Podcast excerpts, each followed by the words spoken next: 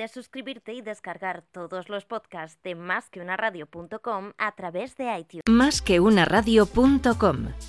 Más online, más cerca, más accesible. Escúchala en todos los dispositivos móviles.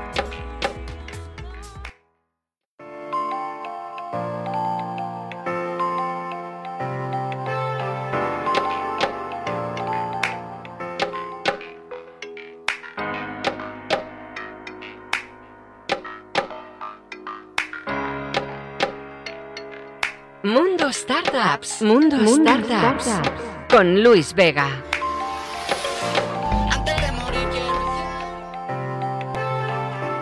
¿Qué tal amigos? Muy buenas tardes y bienvenidos a un programa más de Mundo Startup. Estamos aquí en Más que una radio cuando pasan unos minutos de las 7 de la tarde de este día 18 de marzo del 2021, programa número 932 de más que una radio.com. Nos vamos al mundo de las startups y mira que por aquí han pasado startups.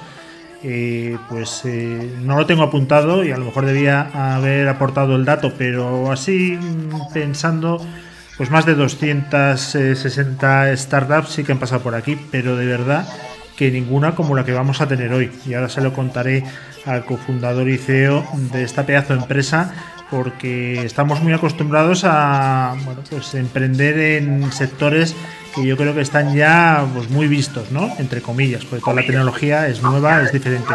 Pero emprender en un mundo como en un motor a gas, yo no lo había visto nunca. Esto me parece el no va más. A quien haga esto, pues ya tiene el cielo ganado y bueno, pues para él y tres generaciones más. Estamos hablando de Vigas, una empresa española con un triángulo amoroso entre Amorebieta, Valencia y San Agustín de Guadalís, que nos va a explicar su fundador o cofundador y CEO, a Pedro Silva, que ya le tenemos al otro lado, en este caso de la videoconferencia por temas de COVID. ¿Qué tal, Pedro? ¿Cómo estás? Muy buenas tardes, Luis, y muchísimas gracias por esta oportunidad que nos dais de explicaros un poquito acerca de, nuestra empresa. Ah, gracias a vosotros. Yo te comentaba en la introducción, creo que lo has podido oír, que yo no me. Esto, esto para mí me supera. O sea, yo, fíjate que hemos tenido aquí empresas, casi 300 empresas startuperas, y casi siempre son en sectores donde, bueno, la, integración y entrar, pues aunque tienen sus barreras lógicas de entrada, pero bueno, es accesible, se puede decir, ¿no?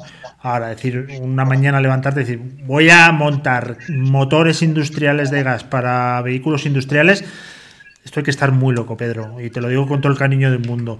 Obviamente vienes del sector, has trabajado muchos años, eh, con una experiencia brutal, pero ¿qué es lo que hace que, des este paso? Porque esto solamente valientes como tú, ¿eh? Bueno, eh, sí que es verdad que, en su día era bastante osado pensar el que íbamos a llegar hasta donde hemos llegado. Eh, para, una, para una empresa tan pequeñita y en un mundo mm, tan, tan leonino como es el de la automoción, ¿no? que está en manos de, los grandes, sobre todo en la automoción europea. Para nosotros, en este caso para mí, ¿no? que fue un poquito el salto que, di desde, desde mi anterior empresa a, este emprendimiento, pues fue cargarme de valor, eh, valentía y, una, y un convencimiento de que podíamos eh, traer al, al, mercado español, en este caso, que es nuestro primer, nuestro primer reto, eh, un modelo de negocio de, Estados Unidos. Es decir, en Estados Unidos hay muchísimas empresas que se dedican a, en pequeños nichos de mercado, pues poner en valor eh, esa, diferenciación como empresa y como tecnología, ¿no? Y bueno, pues ante la revolución eh, en la automoción que se está produciendo en Europa desde el año 2016, más o menos, con el famoso Dieselgate y todo el, escándalo de Volkswagen, pues bueno, pues ese pequeño nicho de mercado que, queremos cubrir, pues nos ha dado la oportunidad de llegar a donde hemos llegado. Es verdad que esto es mm, un día das una patada a un tornillo y de repente tienes un motor homologado bajo normativa europea con todo lo que conlleva detrás, ¿no? Eh, y sobre todo, lo más bonito es eh, que este proyecto ha salido gracias a la colaboración de la empresa española, de lo privado, de la financiación pública-privada y, de la colaboración con centros tecnológicos que muchas veces la gente no conoce el gran potencial a nivel de desarrollo y conocimiento que, tenemos en nuestros centros tecnológicos. Y verdaderamente es una pena porque se podrían hacer muchísimas más cosas si esa colaboración qué es lo que hemos hecho nosotros, porque no hemos descubierto la rueda. Si hubiese, si, hubiese o se pueda llevar a cabo en un futuro, seremos mucho más competitivos como país. Bueno, hemos tenido hace un ratito al presidente del EG que nos venía a decir una cosa pues muy parecida, que nos pasamos más tiempo criticándonos a nosotros mismos que viendo todas las virtudes que tenemos y los españoles somos muy buenos trabajando, ¿eh? pero muy buenos. Obviamente tú eres un referente. ¿Cómo te sale la idea de, bueno, ahora que estamos un poco ¿no? con el tema de la transformación ya de la movilidad, que nos vamos a modelos 100% eh, ecológicos, eh, vosotros tenéis un montón de cosas eh, que decir. Desde el momento que pensaste hasta que tuviste el primer motor en tus manos como un niño y lo mecías y lo acunabas, incluso me imagino lo tenías en tu casa, ¿no? ¿Cuánto tiempo pasó y cómo fue la historia? Cuéntanos un poco.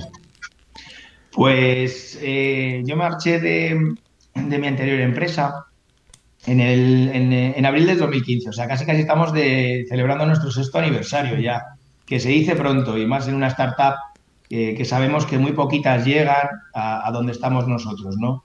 Eh, bueno, es una idea que viene de en el sector en el que yo estaba, que era el sector de, la administración pública, licitaciones, bueno, mucha, mucha tecnología eh, de energía alternativa para el tipo de cliente que manejamos nosotros, que principalmente son empresas de servicios municipales, de recogida de residuos, empresas municipales de transporte de personas, o sea, los autobuses, camiones, lo que vemos normalmente por la ciudad. Pues bueno, yo en la anterior empresa en la que estaba veía que podría haber una posibilidad a un nuevo combustible alternativo, aunque ya es un combustible que se maneja desde hace muchísimos años, como es el, el autogás.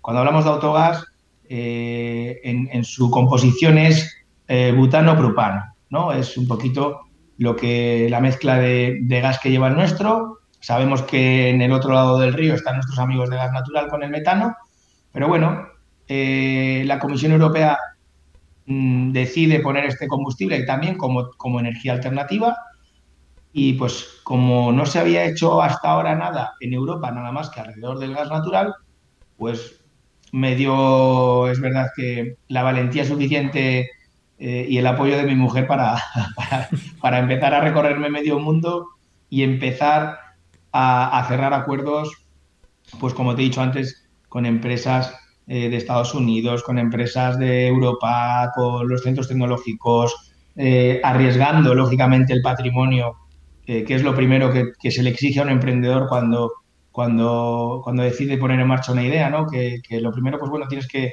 que darlo todo, sí que tienes que tener una buena idea, pero luego sobre todo tener eh, esa valentía de poner todo en juego para que otros también crean en que tú vas a tener el compromiso de llegar hasta el final. Y bueno, pues hemos tenido también, gracias a este sacrificio eh, y la gran suerte que hemos tenido en conocer a todos estos colaboradores, pues el poder llegar hasta aquí. Pero la verdad que enhorabuena porque me parece casi imposible. Pero bueno, todo esto nace también de una hoja en blanco, ¿no? Me imagino. ¿Cómo se diseña desde cero un motor de estas características? Pues eh, saber muy claro lo que queremos, ¿no? Dentro del vehículo industrial, eh, donde se estaba moviendo la, competencia en el mercado europeo, eh, con cierta complejidad, porque al final estábamos queriendo, con un motor que funciona con encendido provocado por chispa, meterlo en una aplicación de, que normalmente va propulsado por diésel, ¿no? Entonces, bueno, pues sí que es verdad que hubo que hacer muchos estudios, coger plataformas eh, que ya estaban eh, funcionando en Estados Unidos y con el conocimiento del Centro de Motores de Valencia, que la verdad es que en ese aspecto eh, para nosotros fue como un milagro conocerles y que nos abriesen sus puertas, pues con toda esta ciencia y conocimiento de nuestros doctores y catedráticos y, e ingenieros mecánicos, pues llegar a, a que ese motor pudiera funcionar sobre un vehículo que estaba concebido para, funcionar en, diésel.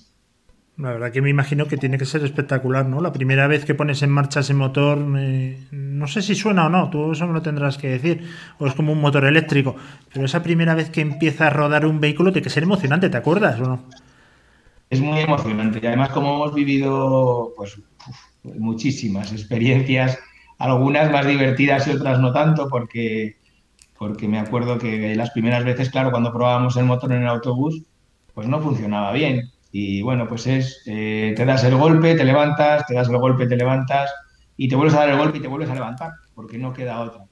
Eh, y, y, la verdad es que cuando, cuando ya ves vehículos que están rodando con nuestro motor eh, y cómo van, cómo, cómo suben las cuestas, eh, cómo llenan en carretera, cómo suena, porque es verdad que el sonido pues es como un motor de gasolina. A la gente le sorprende mucho porque, claro, estás al lado del, del autobús, un autobús de, de, 12 metros o de doble piso o un camión de la basura y dices, pero eh, ¿qué, ¿qué, sonido, ¿no? Más, más, más, más curioso y a la par, pues pues bendito sonido porque lógicamente los decibelios son mucho menos que el diésel, ¿no? Oye, ¿qué potencia debe tener un motor de estas características? Porque yo veo en carretera ya camiones que van 560 ponen la puerta, que me imagino yo serán caballos de potencia. Eh, ¿qué, potencia desarrolla vuestro motor? Me imagino que tampoco vais a hacer eh, Le Mans, ¿no? Simplemente no, para, un trayecto no, no. urbano, pero bueno, que, que, eso debe tener, compararlo con un motor normal, para que nos hagamos una idea. Pues Luis, nosotros teníamos muy claro que no podíamos disparar a todo, porque para cubrir todo el espectro de, del vehículo industrial, pues eh, no estábamos preparados. Teníamos que empezar por un motor eh, y por la elección de ese nicho, como me preguntabas antes, ¿no? de, la hoja en blanco. Y en eso pues eh, lo teníamos muy claro que queríamos empezar con un motor que cubriera más o menos eh, desde las 12 toneladas de, carga, ¿vale? De vehículo hasta las 26 toneladas. Mm, pues un poquito lo que hacía eh, pues cuando yo trabajaba en Renault Tracks, pues eh, eh, un motor que teníamos de esas características, pues nos podía propulsar camiones de en torno de las 12 a las 26 toneladas con una potencia de una cilindrada.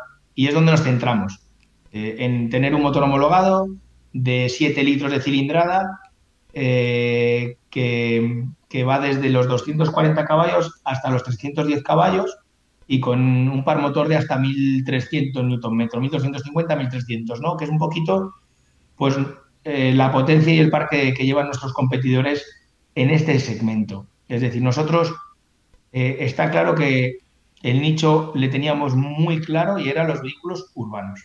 Entonces, eh, Pedro, ¿quién es vuestro cliente? ¿El fabricante de autobuses? Eh, la MT, por ejemplo, en Madrid se me está ocurriendo, en el que presta servicio. ¿A quién vais vosotros? ¿A quién os dirigís? Pues mira, nosotros dentro de nuestro modelo de negocio tenemos dos vertientes. La primera, eh, con la que ya estamos trabajando, eh, es con OEMs. Es verdad que están muy localizados, además son proyectos bonitos porque son entre empresas españolas. Es decir, cuando ves el vehículo todavía dices, tenemos más mérito porque es un vehículo made in Spain, 100%, y dices tú, esto eh, efectivamente hablando de automoción, esto parece que como que hubiésemos retrocedido en el tiempo, ¿no? Y, pero bueno, está pasando. Y también en la otra parte del modelo de negocio es que como nuestro motor es muy compacto, ahora mismo nosotros podemos eh, hacer un repower que le llamamos, ¿no? Y es decir, pues un motor, eh, como al final los autobuses y los camiones de, recogida de residuos son maquinaria muy cara, ahora mismo las flotas no pueden acelerar eh, ese, esa renovación de flota. Eh, nosotros le ofrecemos un producto que es un producto que ahora tan, de moda que está la economía circular, que es quitarle ese motor diésel, quitarle el tanque de diésel y meterle la propulsión de gas. ¿Con esto qué ganamos? Pues que los últimos años de vida del vehículo, porque lo que no queremos es alargar el ciclo de vida del producto, ¿vale? No queremos buscarnos enemigos dentro de, de nuestro propio sector. Y lo que queremos es que en los últimos años eh, el motor acompañe al final del vehículo, siendo lógicamente un motor que en el momento en el que le metemos nuestro, nuestro propulsor a gas, obtiene la etiqueta eco de la DGT. Y es, mucho, es una operativa mucho más barata que, eh, mucho más económica que, que, la renovación de, la flota, ¿no? Pero en este caso, a la par que la empresa va, va pudiendo eh, hacer esa renovación de flota, nosotros le podemos ir haciendo es, esos repower en el resto de la flota para que los vehículos, lógicamente, tengan un menor impacto a nivel de emisiones contaminantes. Uh -huh. Oye, hay una cosa a mí como, como buen financiero eh, que me llama la atención. Decís que 45% más económico que el litro de diésel y un 36% de ahorro en los gastos de explotación. Y ahí yo me tiraría al cuello, ¿no? Digo, a ver, cuéntame, cuéntame por favor, Pedro, en qué me lo voy a ahorrar. A ver, aquí está, aquí está claro, ¿no? Los combustibles alternativos a día de hoy, pues eh, intentamos que, se sea lo más eh, neutral posible, ¿no? Sabemos que la electricidad, y bueno, ahora todo el mundo se está volviendo loco con el hidrógeno, eh, que, bueno, que será el futuro, estaremos en ese futuro nosotros, pero hay que mirar eh, el inmediato ¿no? Que, tenemos en disposición y que es rentable a día de hoy para una, para una flota. Y lo más rentable es el coste del precio euro kilómetro y que, y que tú puedas llevar a, las más, a los máximos pasajeros posibles en el menor espacio posible en un autobús y que pueda llevar eh, más carga en menos espacio, ¿no? En un camión. Pues esto es el, eh, el éxito principal es que nosotros el precio del combustible a día de hoy es verdad que fluctúa en torno al 45% menos el litro de, autogás con el litro de diésel, ¿no? Eh, y nos dimos cuenta de una cosa muy importante, que ahora vamos a, a, llevarlo como hilo conductor, que cuando hicimos las pruebas de homologación nosotros midimos lógicamente el consumo del combustible, porque te exige la norma hacerlo, ¿no? y lo comparamos con un, con un autobús en las mismas condiciones que nosotros habíamos homologado nuestro motor en un autobús. Con la grandísima sorpresa que nos dimos cuenta que eh, por cada litro de diésel eh, el autobús necesitaba más o menos un 20% más de combustible. ¿Vale? Que llevándolo a los costes de explotación, pues lógicamente dices, pues, pues tengo el ahorro cercano al 36%, y esto que me permite rebobinando a lo que te contaba antes, Luis, de, ese repower en los vehículos usados, a día de hoy, haciendo una estructura de renting, eh, casi, casi podrías estar pagando con el ahorro en los costes de explotación de tu combustible una cuota de renting con garantía incluida y mantenimiento de motor durante esos cinco años de vida del renting eh, con el ahorro del combustible. Y eso eh, es real eso es una prueba certificada, eso no, no, es algo que nos hayamos inventado nosotros.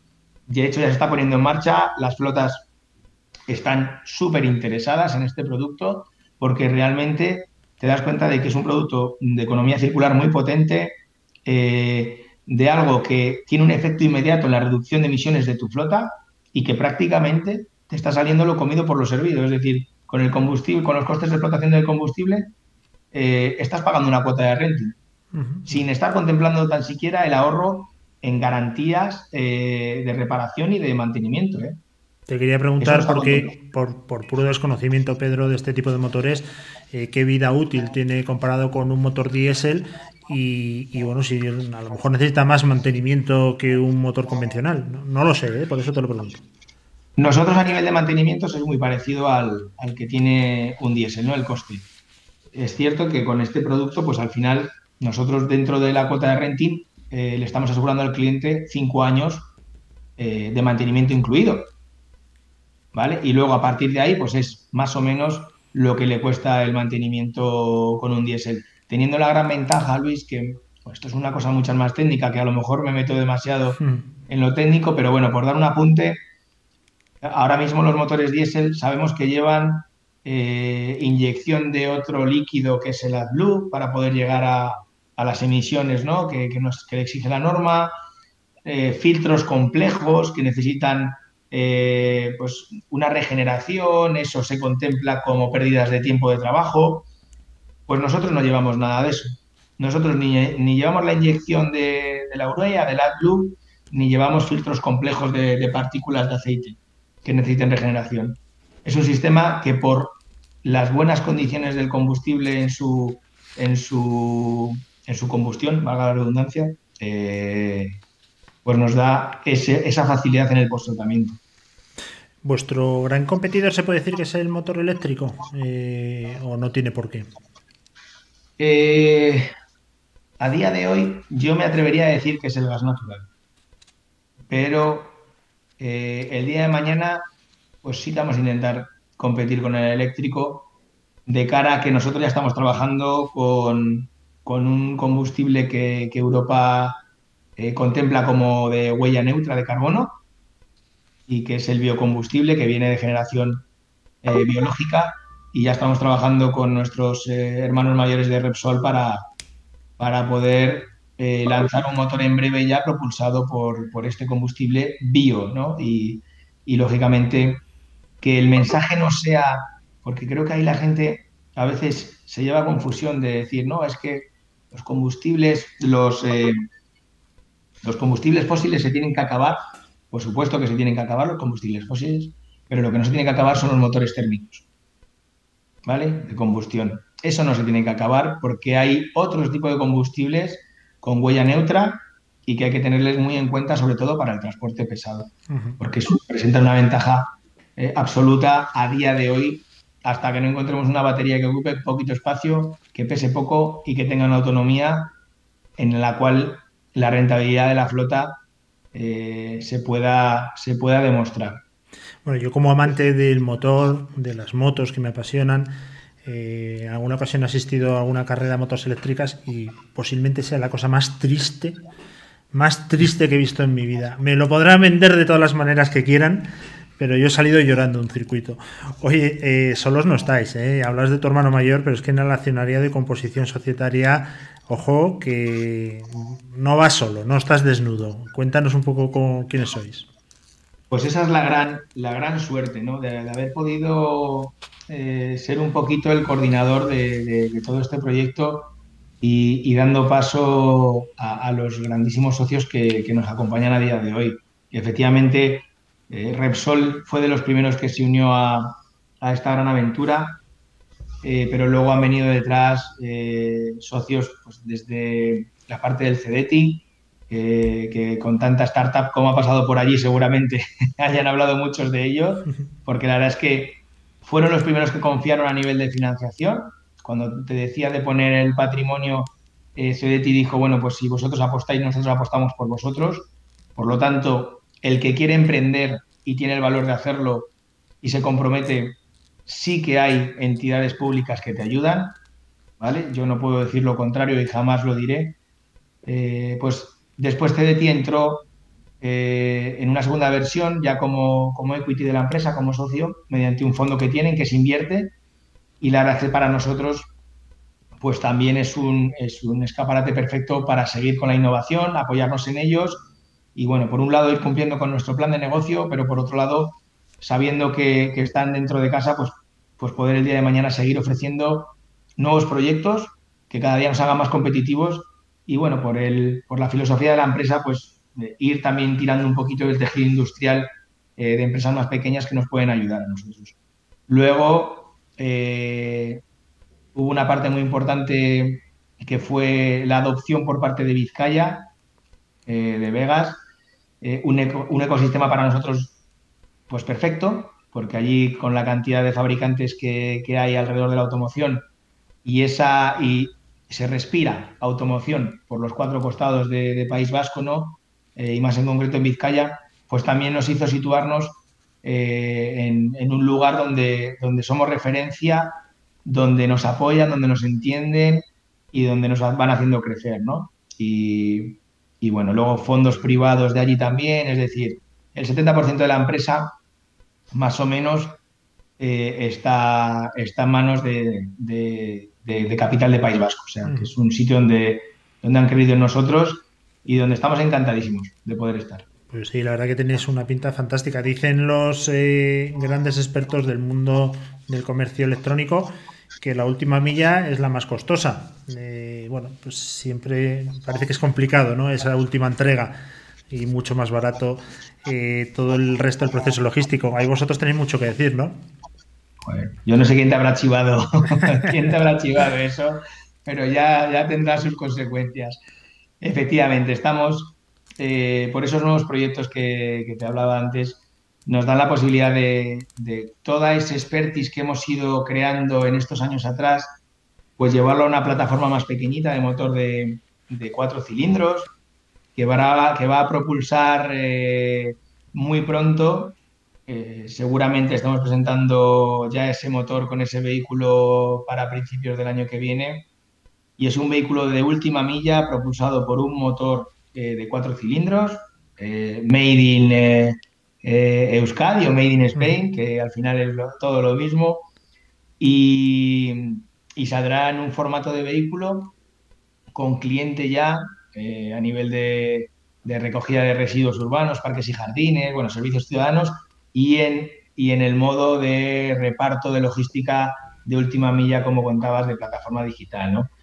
Eh, el vehículo en sí también va a ser Made in Spain y la verdad es que estamos eh, súper, súper satisfechos del trabajo que se está haciendo y, del, y, de, y de la repercusión que va a tener ese vehículo. ¿no? Importante, eh, ya irá propulsado por biocombustible. Fantástico, la verdad que eh, lo queremos ver y pronto, ¿eh? porque eso es un orgullo para, para todos nosotros. Ya termino la pregunta de todo a 100. Eh, cuando dicen los grandes equipos de la Fórmula 1 y de competición, motos, Repsol, que son hermanos vuestros y también participan, lo sabe perfectamente, el mejor campo de pruebas es la competición. ¿Cuándo vamos a ver en alguna categoría Vigas compitiendo contra Ferrari?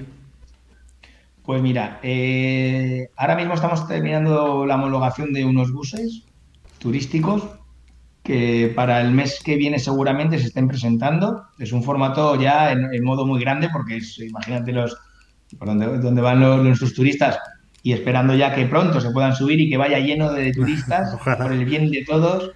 Eh, estará para el mes que viene. Luego los camiones de recogida de residuos urbanos eh, en formato 18 y 26 toneladas eh, se prevé que estén para el mes de junio ya rodando también el plan reflota, que es lo que te contaba antes del, del, repower de vehículos que ya llevan motor diésel, ya hemos comenzado con algunos vehículos y, también se irán viendo seguramente para el mes de mayo más o menos.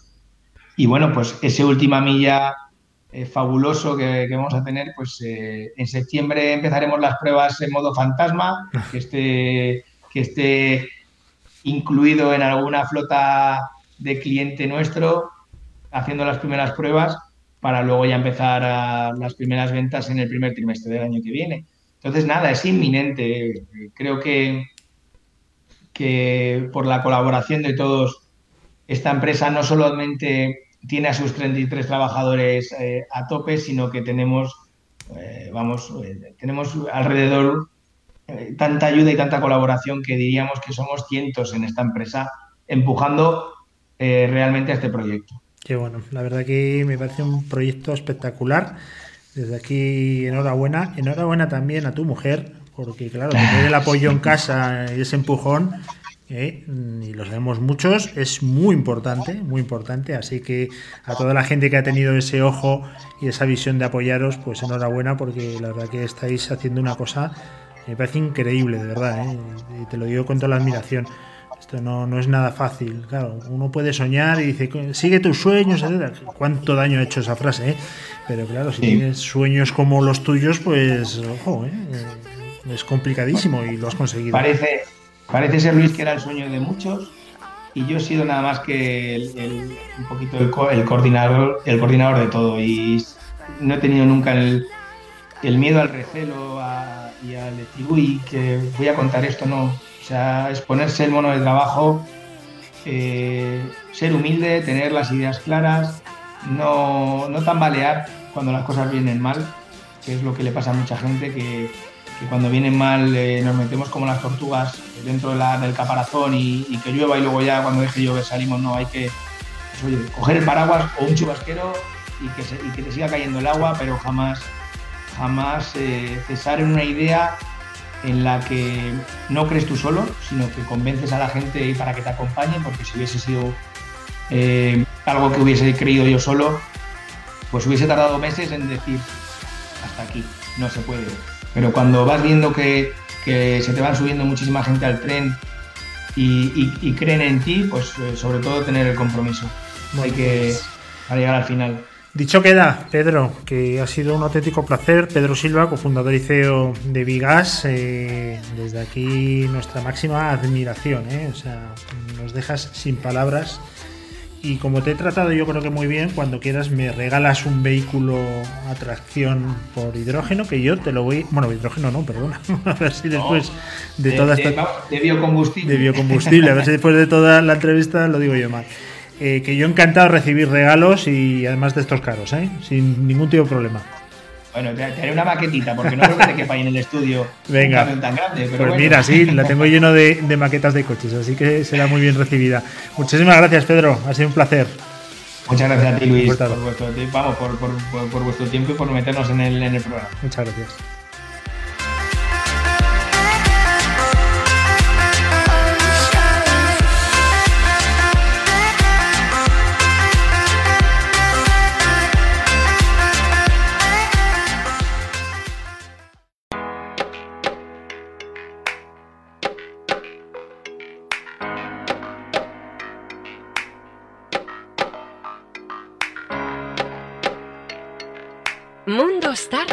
Mundo Startups.